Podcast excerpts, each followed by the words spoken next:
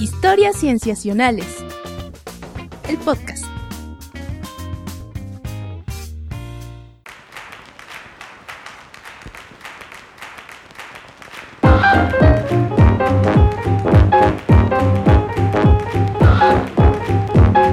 Bienvenidos a Historias Cienciacionales.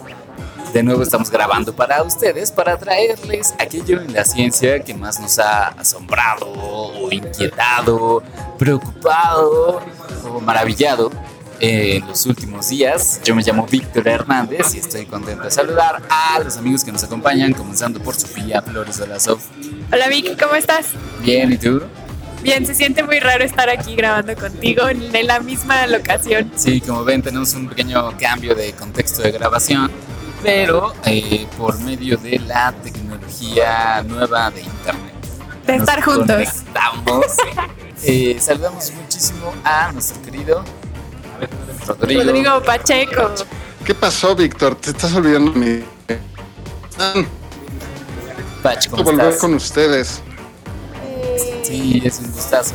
Sí, y el invitado de esta ocasión es es que es bióloga y estudiante de maestría del UNAM y ella estudia eh, bosques secundarios y nos viene a platicar un tema muy interesante. ¿Cómo estás, Natalia? Hola, hola a todos. Muy feliz de estar aquí acompañándolos. Gracias por estar con nosotros, Natalia. No, gracias. Lo que se viene al final de, del podcast está, mejor dicho, que arde. claro, porque hay que decir que Natalia va a cerrar con broche de oro el episodio del día de hoy, para que se queden sintonizados hasta que Natalia hable. Por favor. Exacto. Y por lo pronto, pues vamos a comenzar el episodio con la primera sección. Muy buen día amigos de Noticaribe, pues en esta ocasión estamos en Playa Delfines, en donde como les informamos desde el día de ayer, hay un recale masivo y atípico de sargazo y este año se espera la llegada de 300% más sargazo que el año pasado a las playas mexicanas. Oh Dios mío, miren el mar. Que me toca a mí.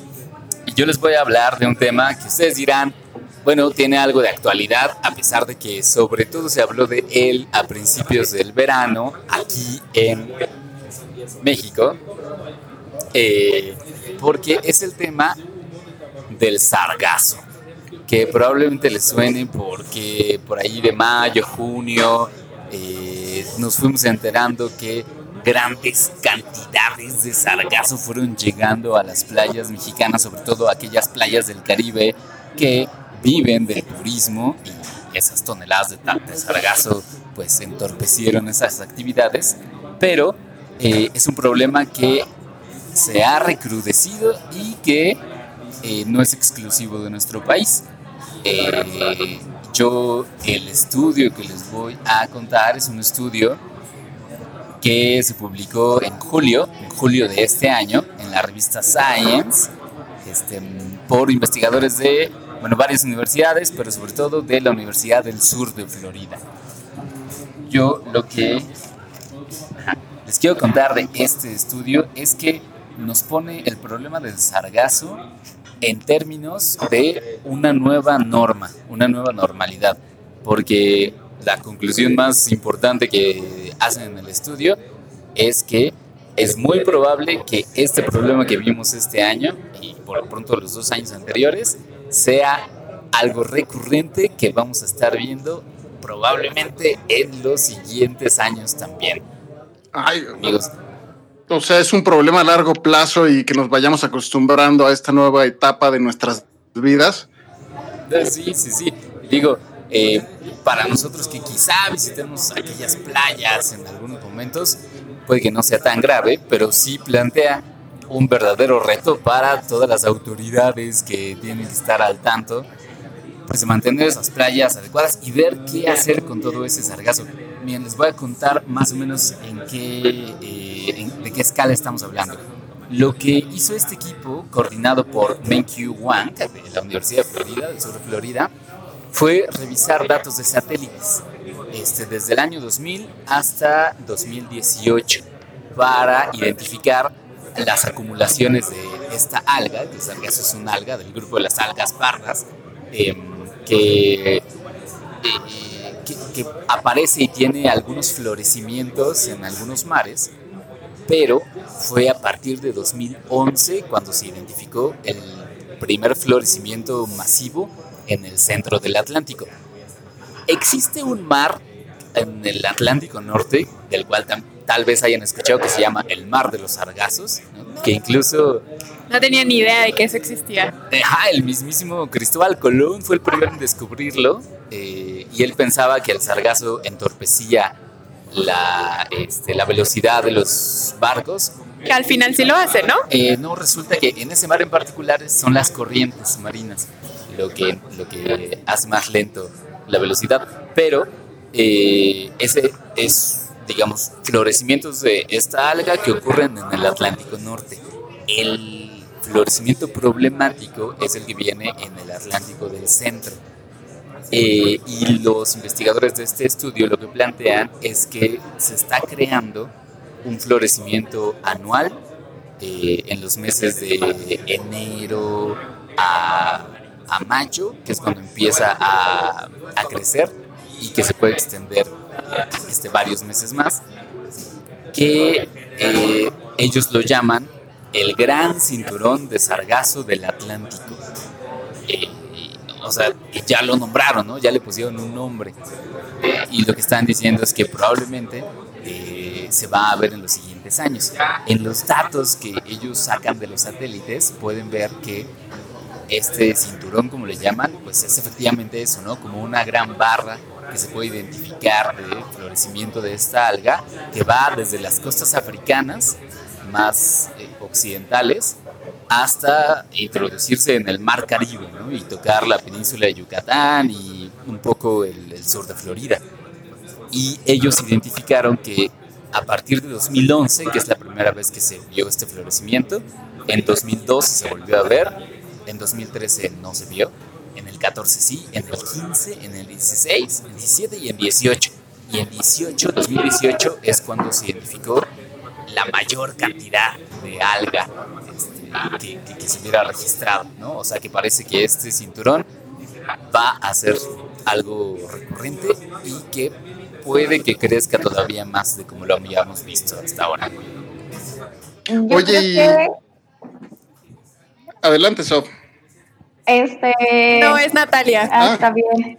Yo creo que es importante como para que las personas dimensionen y es si tomaran un vuelo desde Florida hasta el noreste del África en alguno de estos meses y pensando que este vuelo se iría cruzando literal este eh, pues a- directo a África estarían casi todo el tiempo volando encima de una mancha infinita de sargazo, ¿no? O sea, horas y horas, 18 horas, no sé, 12 horas, eh, todo el tiempo sobre la mancha.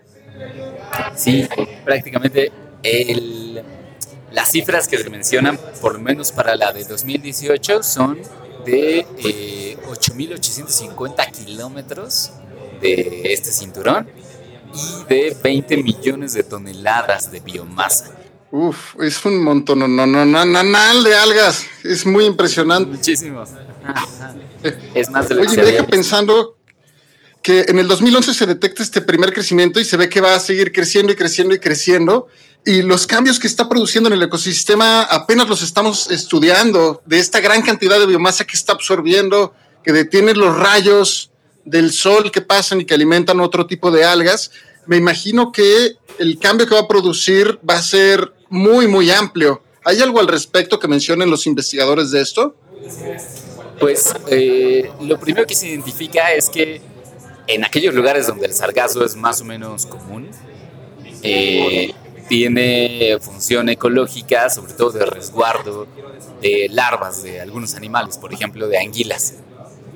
Eh, y eso ocurre pues en el mar de los sargazos, donde el florecimiento es constante, digamos, que se ha mantenido durante años y años. Para este tipo de florecimiento no se sabe mucho, ¿no? Porque eh, si bien, bueno, por un lado es relativamente nuevo, eh, y por el otro es que este, no se ha estudiado a cabalidad.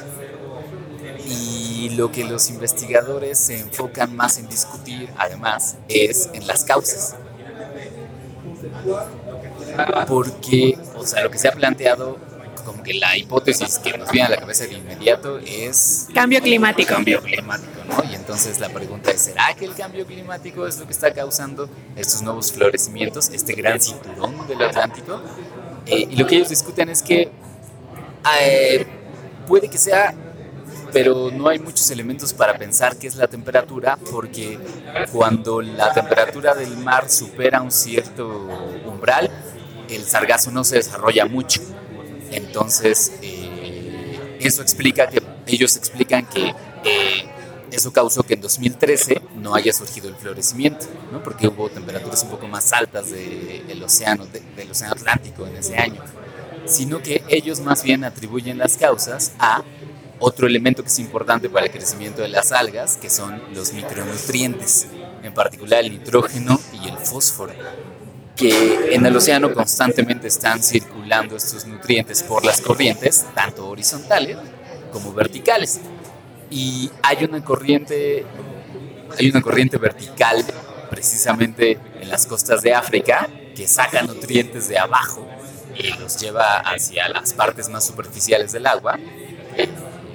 Y eso es una fuente de, de nutrientes pero hay otra muy importante que se ha podido estudiar más a detalle, que son los sedimentos que el Amazonas y un poco el río Orinoco liberan al Océano Atlántico. Y entonces eh, ellos sospechan, por algunos datos que han tomado, que precisamente el aumento en la descarga de estos sedimentos en el Amazonas y sobre todo que ahora vienen al parecer más cargados de nitrógeno y fósforo, eh, es lo que ha empujado este florecimiento hasta los niveles en los que lo vemos ahora. Oye, ¿y este aumento en las descargas se podría relacionar entonces con la deforestación, por ejemplo? Me imagino que al limpiar la aero, o sea, de por sí hay una mayor producción en agricultura al deforestar, pero también el suelo es mucho más, se erosiona mucho más fácil al no tener esta protección de la cobertura de los árboles del dosel y podría promover que se arrastren mucho más nutrientes de los que se está de, lo que se de los que normalmente llegan.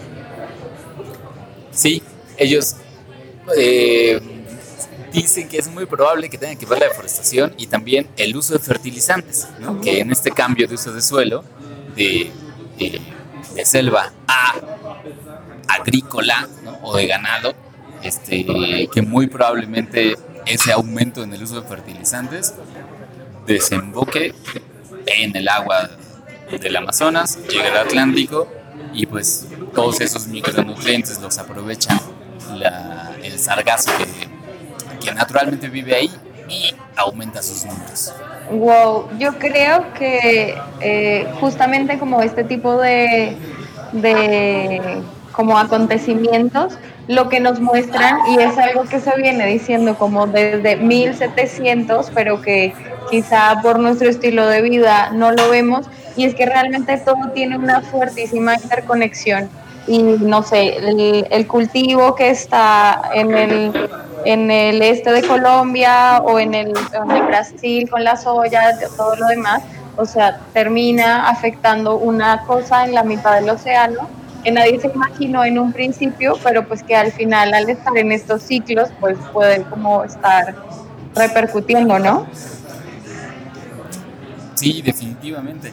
O sea, eh, por lo pronto este estudio nos, eh, nos pone en esa escala, ¿no? En la de pensar qué puede estar ocurriendo en esta región del mundo, ¿no? Ya no en un país, ya no en las costas de un solo país, sino eh, a nivel por lo pronto de hemisferio, de océano Atlántico como tal, ¿qué puede estar ocurriendo que dispara las poblaciones de esta alga y pues mete en aprietos a muchísimos países?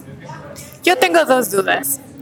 Una, eh, las algas tendrán no sé si la palabra correcta sea depredadores, pero tendrán organismos que se beneficien de estos florecimientos y que a su vez haya como en consecuencia un segundo florecimiento de algún otro tipo de organismo. Esa es una pregunta.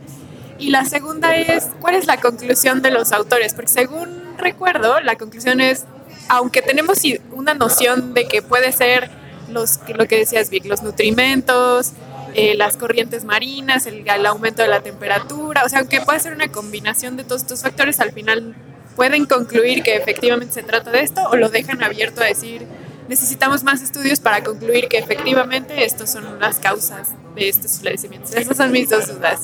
Ok, la primera, no sé, no lo discuten en el artículo y por lo que vi, bueno, de manera un poquito más superficial, eh, no se menciona que el sargazo pueda ser este, fuente de alimento de otros de otros organismos. Más bien se menciona que es un lugar de refugio. Exacto, o sea, su nicho ecológico es un refugio de especies y no hay más datos al respecto. Exacto. Eh, y en la segunda, efectivamente, lo dejan abierto porque, pues, o sea, ellos tienen datos satelitales y unas pocas mediciones de micronutrientes de, de donde desemboca el Amazonas, pero no mucho más, ¿no? Entonces les gustaría y proponen a la comunidad que se hagan más estudios tratando de determinar tal cual las causas, ¿no? Y ver si efectivamente pues, las variaciones climáticas eh, no tienen algo que ver o, o, si es principalmente estos alimentos, ¿no? Los micronutrientes. Pero lo que sí concluyen es que definitivamente esto continuará sucediendo, o sea que ya es un evento que seguiremos viendo a lo largo de los años. ¿Eso sí lo concluyen? Eso, es lo que parece que sí, o sea, Dicen que puede que sea difícil predecir qué tan grande será, pero que es muy probable que lo sigamos viendo en los próximos años. Y ya para acabar, amigos, esto plantea la situación de qué vamos a hacer, ¿no? eh, porque no sé si lo recordarán en la crisis del sargazo que vino acá a las costas mexicanas, incluso se armó una cumbre internacional del sargazo en Cancún, a la que llegaron un montón de países del Caribe y de Centroamérica, eh, en la que se intentaba determinar qué se podía hacer, por lo que vi, más bien a lo que se llegó fueron acuerdos, ¿no? Acuerdos que tenían que ver con este, hacer un monitoreo de las poblaciones, difusión del conocimiento, e incluso específicamente crear una página de internet con información del sargazo, donde ya me metí y lo que está principalmente mostrado ahí es este estudio. Este, eh, pero bueno, eso pues tendrá que irse trabajando de manera internacional definitivamente, eh, porque como vemos no es cosa solamente de que se restrinja a las fronteras o a los mares de un país. Buenísimo, Vic. Muy bien, entonces pasamos a la siguiente sección.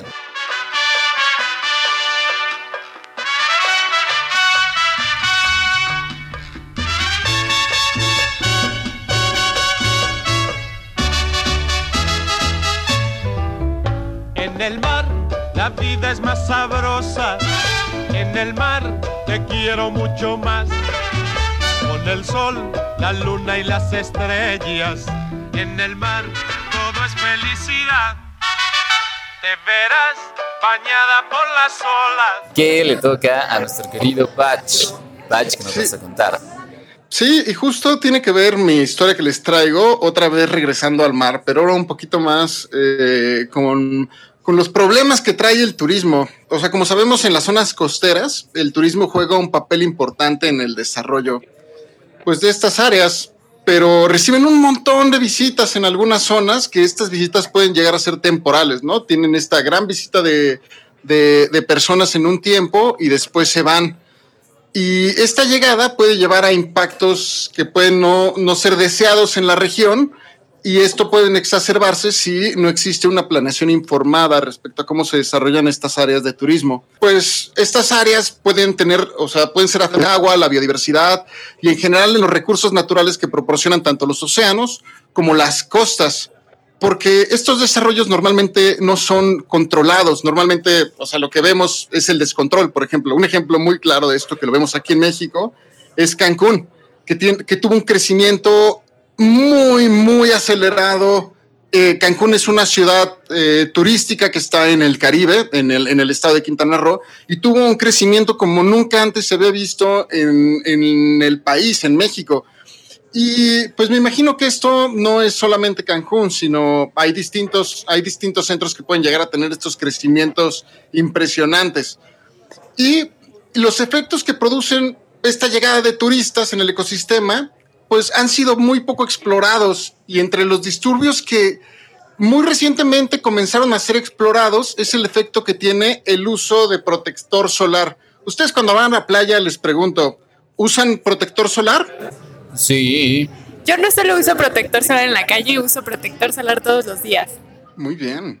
Totalmente, y en la playa es así como yo soy la que sigue eh, la indicación de aplíquese cada dos horas, por favor, yo soy esa persona súper así. Pues sí. Sí, es creo- que no queremos arrugarnos. Pues sí, o, o tener cáncer de piel, digo. No, las arrugas, las arrugas.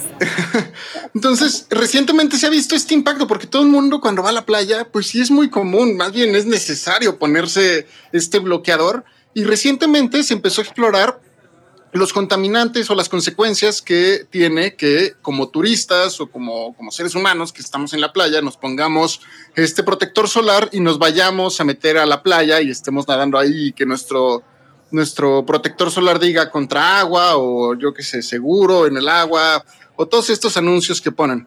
Y hay distintos estudios que se han ido desarrollando respecto a esto y es muy reciente este estudio. Normalmente los, lo- el de los más recientes se iniciaron en el 2013. Y, por ejemplo, un químico que sabemos que juega un papel importante es la benzofenona 2. Repito, benzofenona 2, que es usada comúnmente tanto en jabones, cosméticos, fragancias del cuerpo. Y es un, se usa como aditivo porque es un, eh, este, este compuesto eh, protege contra los rayos ultravioleta. Y este químico se ha observado que en bajas concentraciones puede matar a corales juveniles y contribuye al blancamiento de los corales. El blancamiento de los corales es un fenómeno que ocurre porque eh, los corales son una simbiosis entre un animal y un alga. Y el blanqueamiento se produce cuando estas algas que están en simbiosis con el, con el coral se mueren. Entonces, cuando se habla del blanqueamiento, es cuando se produce este fenómeno. Y este, este, este compuesto contribuye a ello. Y también puede no solo hacer es, estas, eh, eh, estos efectos en el coral, sino que también puede inducir a un mayor número de mutaciones en su genoma. Y este químico lo usamos desde los 60 y normalmente el agua no pasa por un tratamiento para eliminarlo y, se va, y va directo a liberarse al océano. También otro químico que sabemos que, que juega un papel importante es la oxibenzona. Repito, oxibenzona o BP3, que se encuentra en cerca de 3.500 productos de cuidado para la piel y es altamente tóxico para los corales juveniles y otras formas de vida, incluso como moluscos, erizos de mar, eh, delfines. Los delfines lo pueden acumular y heredar a sus, a sus, a su, a sus crías. Y entre sus efectos, por ejemplo, en los corales se ha observado que aumentan la, la susceptibilidad, otra vez al blancamiento, que dañan su genoma y provocan crecimientos anormales en el esqueleto de algunos organismos e incluso puede provocar deformidades en corales bebés.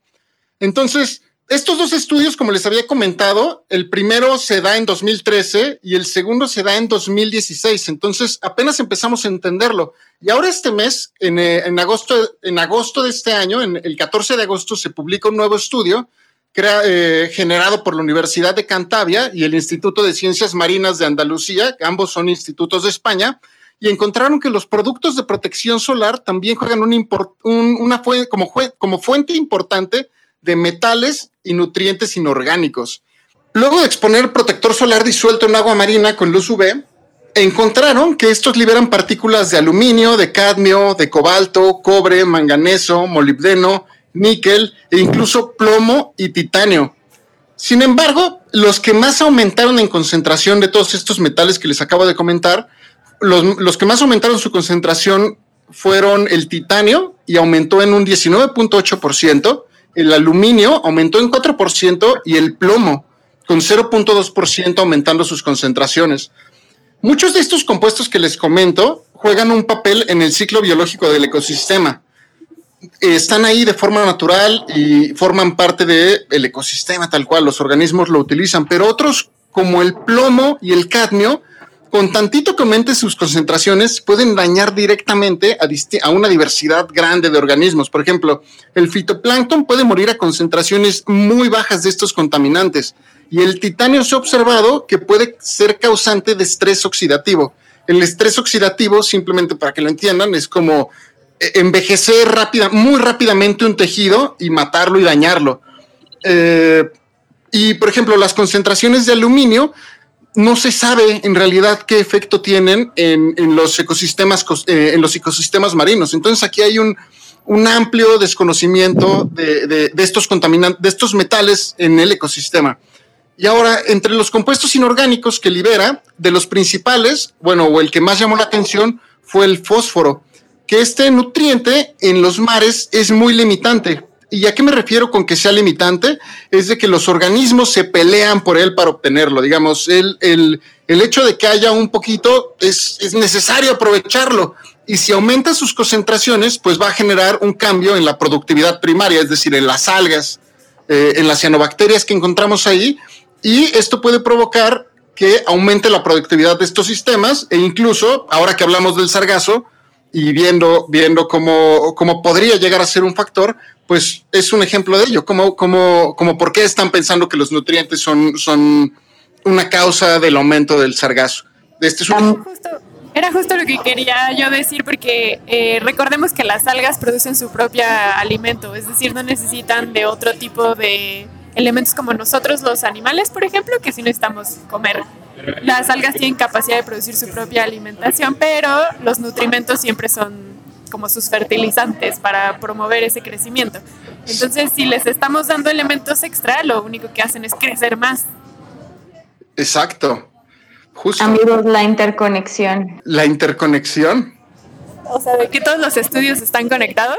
sí, y sobre todo que vemos que justo estas acciones, es, es un poco lo que decía Víctor, de ahora ya no sabemos cómo mi comportamiento, cómo mis hábitos están influenciando pues a nivel mundial, ¿no? O sea, para mí es importante ponerme bloqueador porque bueno, pues si no voy a quedar como un jitomate total, pero eh, pues esto tiene o, está, o vemos que puede tener pues como repercusiones súper grandes ahora en cosas marinas. Sí, pero no todo está perdido con esto de, del, bloque, del protector solar, del bloqueador. Porque si bien es un, es un juego entre, pues justo ahora estamos viendo que es un peligro de cáncer, de tener cáncer de piel o dañar las costas. Y acá un grupo de investigadores de la Universidad de Florida publicó el año pasado, en 2018, un camino que promete ser una alternativa a esta problemática, que es que eh, en las cianobacterias, que son organismos unicelulares fotosintéticos, y en las macroalgas, existen compuestos naturales que absorben fuertemente la luz ultravioleta. Son muy buenos absorbentes de esta luz ultravioleta. Y el más común de estos compuestos es un aminoácido que se conoce como shinorina. Y este producto normalmente lo que hacen es obtenerlo directamente de la naturaleza y cuesta mucho trabajo porque lo tienen que hacer crecer, lo tienen que colectar. Es muy tardado, incluso puede llegar a tardar un año completo en hacer una cosecha. Y este estudio propone a una especie de cianobacteria del género Cinecocystis para que la produzca. Y lo que hicieron fue tomar un clúster del genoma de otra cianobacteria que produce eh, justo esta shinorina y esta, es esta, alga eh, viene del género Fischirella. Y tomaron parte del genoma de Fischirella y, alteraron el genoma de la Cinecocystis para producir el compuesto de la shinorina. Y de esta forma reportaron que aumentaron una producción de shinorina 10 veces más alta de la que se obtiene de forma natural. Entonces esta podría llegar a ser una alternativa, volver a ver a la naturaleza y ver lo que está produciendo, lo que siempre hemos hecho, de ver los compuestos que se tienen en la naturaleza y empezarlos a adaptar para poder dañar o tener un impacto mucho menor en el medio ambiente. Y con ambos estudios, lo que quiero decir es que estamos en un punto, justo como comentabas, Natalia, que hay que repensar todas nuestras actividades ahora en el antropoceno, como es el caso incluso del protector solar que hacemos. Porque ahora ninguno de estos estudios ni nosotros recomendamos que dejen de usar el protector solar, porque es esencial para evitar el cáncer de piel. No lo dejen de usar pero por lo mismo tenemos que ser consumidores responsables y fijarnos en los componentes que traen estos productos y también ser conscientes en el uso que tenemos de estos productos. Exacto, pues nos podemos quedar con, con esa reflexión, Patch, porque sí, sí va un poco del lado de los consumidores, pero pues también de lo que las empresas y compañías nos van a estar ofreciendo, ¿no? Eh, porque como dices, entre la disyuntiva de cáncer de piel o cáncer al ecosistema, ¿no? O de extinción del ecosistema. De cáncer de piel, cáncer de piel, siempre cáncer de piel. Entonces como que nos dejan en un lugar muy arrinconados. Sí, sí estamos entre la espada y la pared, pero vaya, se tienen, hay, alternativas que comienzan a ser como inicia, como decía, estos estudios apenas empezamos a, em, apenas empezamos a estudiar el, el efecto del protector solar y supongo que faltará tiempo para ver cuáles son las alternativas que se desarrollan eh, alrededor de este problema. Pues sí, pues vamos a estar ahí también eh, atentos, Pach. Gracias por traernos este, este estudio. No, hombre, gracias a ustedes. Buenísimo. Bueno, eh, si les parece bien, entonces pasemos a nuestra tercera sección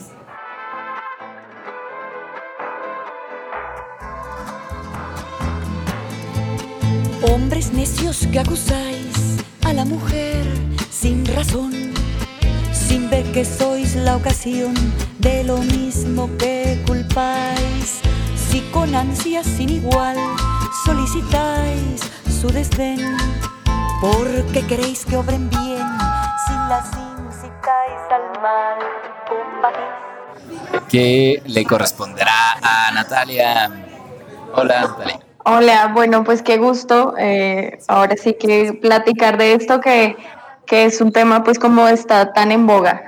Eh, apenas el mes pasado salió en una revista muy famosa que se llama Plus One un, eh, una investigación acerca de la participación de las mujeres en los artículos científicos. La investigación, bueno, como de pronto saben de las personas que nos escuchan, en los laboratorios o en los, en los laboratorios académicos existe un investigador que es la cabeza principal o como la persona que es responsable pues de todos los estudiantes que lleguen y, demás. Y lo que encontró este artículo, que pues es, eh, digamos, un resultado como muy novedoso, o sea, como que se, se tenían este como indicios, pero quizá tenerlo ya en cifras es, es, una gran, eh, es un gran logro, es que hay menos mujeres publicando artículos académicos cuando justamente el investigador principal del laboratorio es un hombre. Y pues la verdad que la, la brecha es drástica. Cuando un hombre es el investigador principal, solamente el 18% de las mujeres publican o son investigadoras este, mujeres en los artículos. Mientras que cuando eh, la investigadora principal es una mujer, eh, la cifra se cuatriplica hasta ser un porcentaje de 63% de mujeres publicando con ella. Eso es muy impresionante. Es muy, muy impresionante.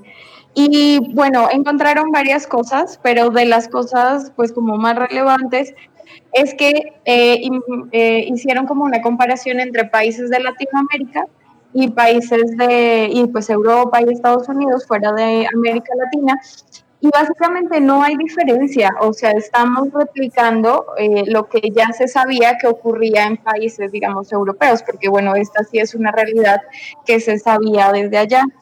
Eh, y otra de las cosas, pues muy impresionantes también, es que hay más mujeres siendo cabezas del laboratorio en laboratorios de América Latina. O sea, realmente pues sí hay una disparidad de género muy, muy fuerte. Otra de las cosas eh, como que realmente a mí me impactó mucho es que solamente hay una representación de mujeres a nivel mundial del 28%, o sea, realmente las mujeres en la ciencia no llegan ni siquiera al 30%. Y pues eso eh, las autoras lo explican con, una, con un término que se llama tubería con fugas.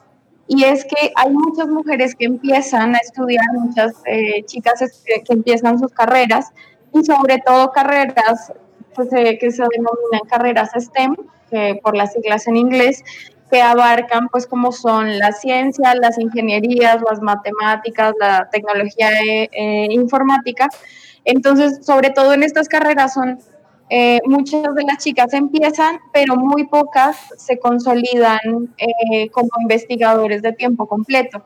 Entonces, por ejemplo, en carreras de ciencia hay unos porcentajes donde el 61%, 62% de cuando entran los chicos a estudiar sus licenciaturas son mujeres y el momento que se de los de los profesores consolidados que tienen una plaza o que están de tiempo completo en una universidad solamente son el 28% o incluso en algo dependiendo de la carrera el 12%.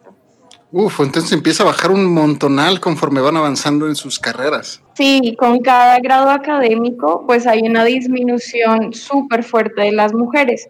Y bueno, las autoras hablan de, los autores, bueno, que son tres mujeres y un hombre, eh, hablan de, de tres cosas, de varias cosas, pero sobre todo de tres puntos como muy importantes. Y es una, eh, hay una amenaza de estereotipo. O sea, yo creo que nadie, o sea, no nos damos cuenta, pero como que el, el, machismo o esta amenaza de estereotipo es algo que está como transversal a la sociedad.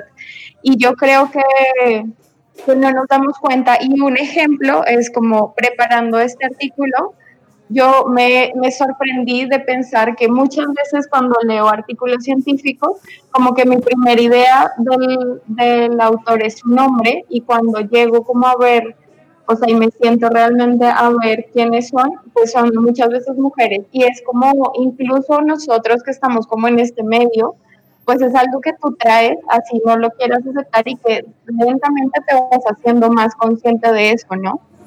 O sea, viendo solamente el apellido del autor, tú eh, sospechas por default que es un hombre. Exacto, Sí, de hecho se han hecho estudios que demuestran que cuando se mandan a revisión los papers, porque recordemos que los papers tienen un proceso para su publicación y uno de esos pasos es que otros investigadores, colegas, revisen la pertinencia de los estudios, de los... Eh, bueno, de toda la construcción del artículo y cuando, sea, cuando se borran los nombres de los autores es más probable que acepten los papers escritos por mujeres que cuando traen el nombre de una mujer. Es decir, los colegas es más, son más propensos a aceptar los papers cuando no saben de qué género es el autor. Se ha visto eso también. Sí, Sofía. Y en relación con eso, hay un, hay un experimento muy famoso en toda esta como investigación de paridad de género, de paridad de género, que es, eh, hubo un experimento que hicieron de enviar dos currículos, uno con el nombre de Jenny y el otro con nombre de John exactamente la misma información. El, el, currículum de, de, John estuvo 25% calificado por encima del de Jenny. O sea, pues son como... A mí, ¿sabes? una cosa que me sorprendió mucho de este artículo es que eh, específicamente hablan de dos tipos de áreas científicas que son la zoología y corrígeme cuál es la otra. Bueno, eh, son ecología ecología y zoología, que las dos pertenecen al área de la biología. Y la biología es una de las ramas de la ciencia que están más representadas por mujeres. Entonces me sorprendió mucho porque como bien mencionas, sí hay este efecto de que conforme las mujeres vamos avanzando en nuestro grado académico, eh, vamos descendiendo en cantidad y los hombres al revés ocupan mayores lugares conforme avanzan en su grado académico. Pero en el caso de biología somos muchísimas las mujeres que comenzamos nuestro grado de licenciatura y aún así estamos muy mal representadas en las áreas de más alto nivel académico y aún así los hombres no quieren escribir artículos científicos con ellas. Entonces, ¿qué está pasando allí? Los autores del artículo mencionan algunas causas. Tú acabas de mencionar el machismo, pero ¿hay algunas otras causas que mencionan los autores de por qué no les gusta publicar con mujeres? Pues son varias cosas. Eh, hay una cosa muy pues decisiva y es como este momento de la maternidad o de los ciclos biológicos en los que por supuesto muchas de las mujeres eh, tienen que dedicar un momento de su vida a la reproducción, a tener sus hijos y no hay como apoyos y al contrario se cierran oportunidades académicas, eh, se cierran contratos o dándoles un poco la espalda por el pretexto de que ellas quizá no van a estar eh, con, digamos, toda la, la intención, toda la cabeza o la dedicación puesta, digamos, en un doctorado o en un postdoctorado. Entonces, la recomendación que hacen ellas, eh, los autores del estudio, es que esta parte de la, de la maternidad debería ser algo como más compartido y deberían también generarse licencias de, de paternidad y que realmente el proceso de reproducción, de tener hijos, se viera como un proceso a nivel de familia, de, del tipo que sea, pero digamos en la que tú pudieras eh, recibir una ayuda o que, tu, o que tu trabajo o que tu papel estuviera como reconocido y te permitiera seguir igual con tu formación y tu desempeño académico.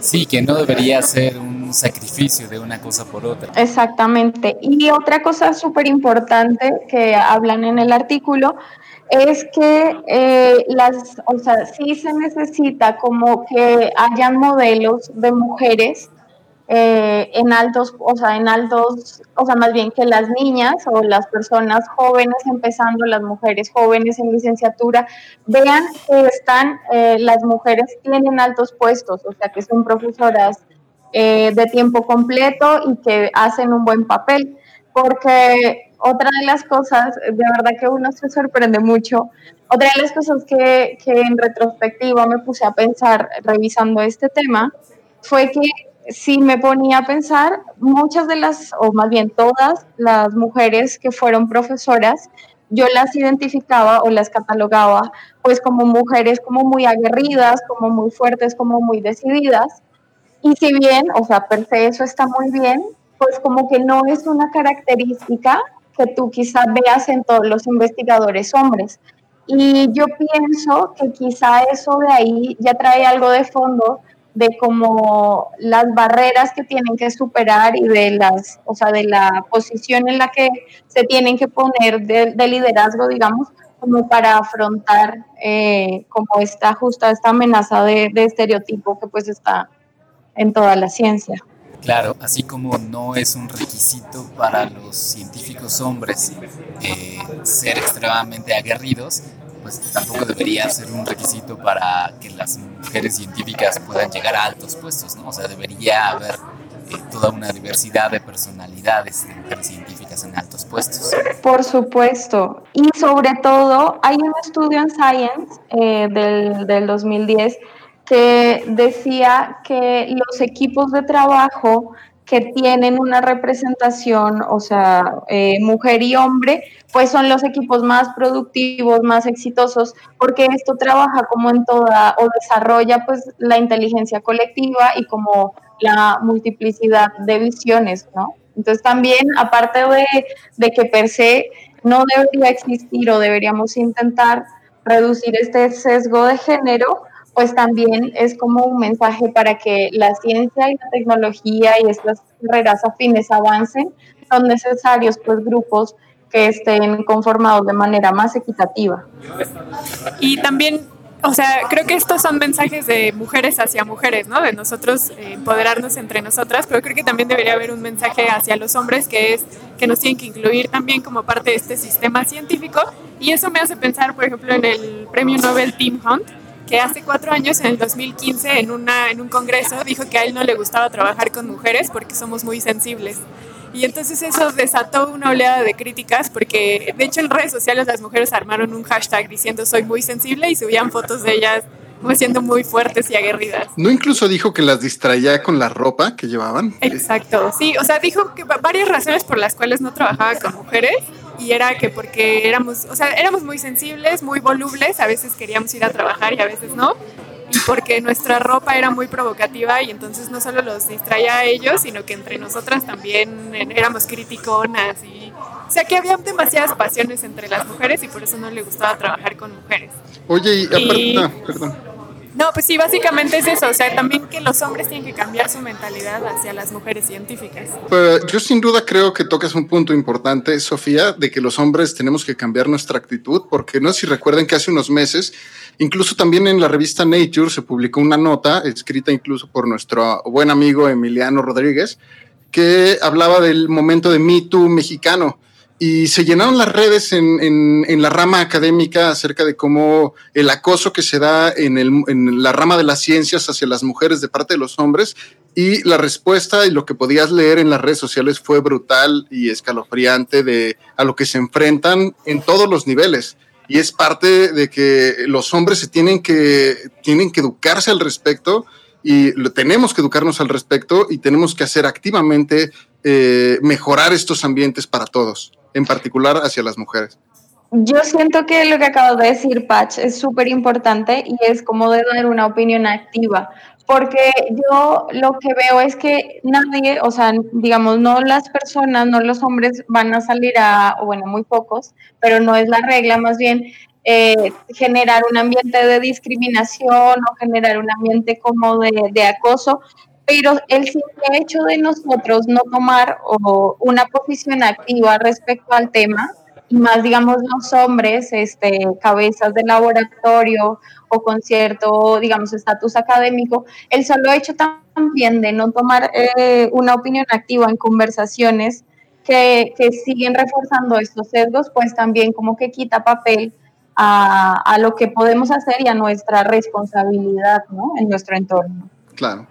Sí, definitivamente, pues trabajo que hacer y también eh, con esto que nos platicas, Natalia, nos, eh, o sea, nos muestra cómo la ciencia no está de ninguna manera exenta de los vicios que tiene la sociedad que tenemos que también que Yo creo que eso, pues. un poco, ajá, un poco para cerrar, eh, pues la pregunta quizá para todos los que nos escuchan y para nosotros mismos, mujer, hombre o lo que sea, es que eh, deberíamos hacernos esta pregunta de qué es lo que podemos hacer como comunidad, porque yo creo que nadie quiere como reforzar estos sesgos de, de de género. Entonces, más bien es desde nosotros mismos hacernos esta pregunta y ver cómo podemos afectar positivamente nuestros entornos, pues para reducir justamente eh, estos sesgos. Buenísimo, pues sí, nos quedamos definitivamente con eso. Eh, y pues con eso cerramos este episodio y pues agradecemos muchísimo. Dale, gracias. A ustedes muchas gracias y antes de que se me olvide, eh, un especial agradecimiento a una de las autoras de, del estudio. Eh, tengo el placer y la dicha de conocer a dos de ellas y una eh, fue súper amable y pues estuvimos platicando mucho acerca del tema de cómo conversarlo y cómo platicarlo aquí en este espacio. Genial. Natalia, ¿tienes alguna ¿Alguna plataforma en la que te podamos seguir, conocer tu trabajo? Eh, por ahora estoy, bueno, en Twitter, tengo, digo, ahora sí que de académica mi cuenta de ResearchGate. Ah. Sí, sí, también, también. Este, entonces, ya se las, ya se las comparto, ya se las comparto, si no, bueno, lo dejamos ahí en los, en los comentarios. Eh, mi cuenta de, de Instagram, digo, perdón, de Twitter es arroba natica y pues bueno, también digamos ahí estoy siempre compartiendo cosas eh, pues en relación a, a, investigaciones así como, como chidas. Fantástico. Pues, Fantástico. Eh, Natalia, que es estudiante de maestría eh, aquí en México, te agradecemos mucho porque hayas tenido esta participación tan entusiasta y enriquecedora con nosotros. Muchas gracias a ustedes, qué gran, qué gran momento, qué gran invitación y pues nada, seguir divulgando, eso es también uno de nuestros papeles súper importantes. Sí. Ya que nos están escuchando también, gracias por escucharnos. Recuerden que nos pueden escribir a nuestros twitters personales, por ejemplo el tuyo, Sof. Yo estoy como Soflofu. ¿Tú cómo estás, Vic? Como Bien, gracias. Víctor Rogelia, Pach. Pach. Y me pueden encontrar arroba Pacheco VV. Ajá, o al Twitter de Sensacionales, que es arroba sensacionales, a historias sensacionales arroba gmail.com. En Facebook también tenemos un perfil. Eh, y si nos pueden dejar estrellas, likes, reseñas, incluso en iTunes o en otras plataformas, este, les agradecemos mucho porque también así ayudan a que más personas puedan encontrarnos. Y también si quieren participar, escríbanos a estas plataformas que acaba de decir Vic y con gusto podemos ponernos en contacto y que ustedes participen. Así es que pues eso ha sido todo en este episodio amigos de Historias Sensacionales. Nos escuchamos pronto.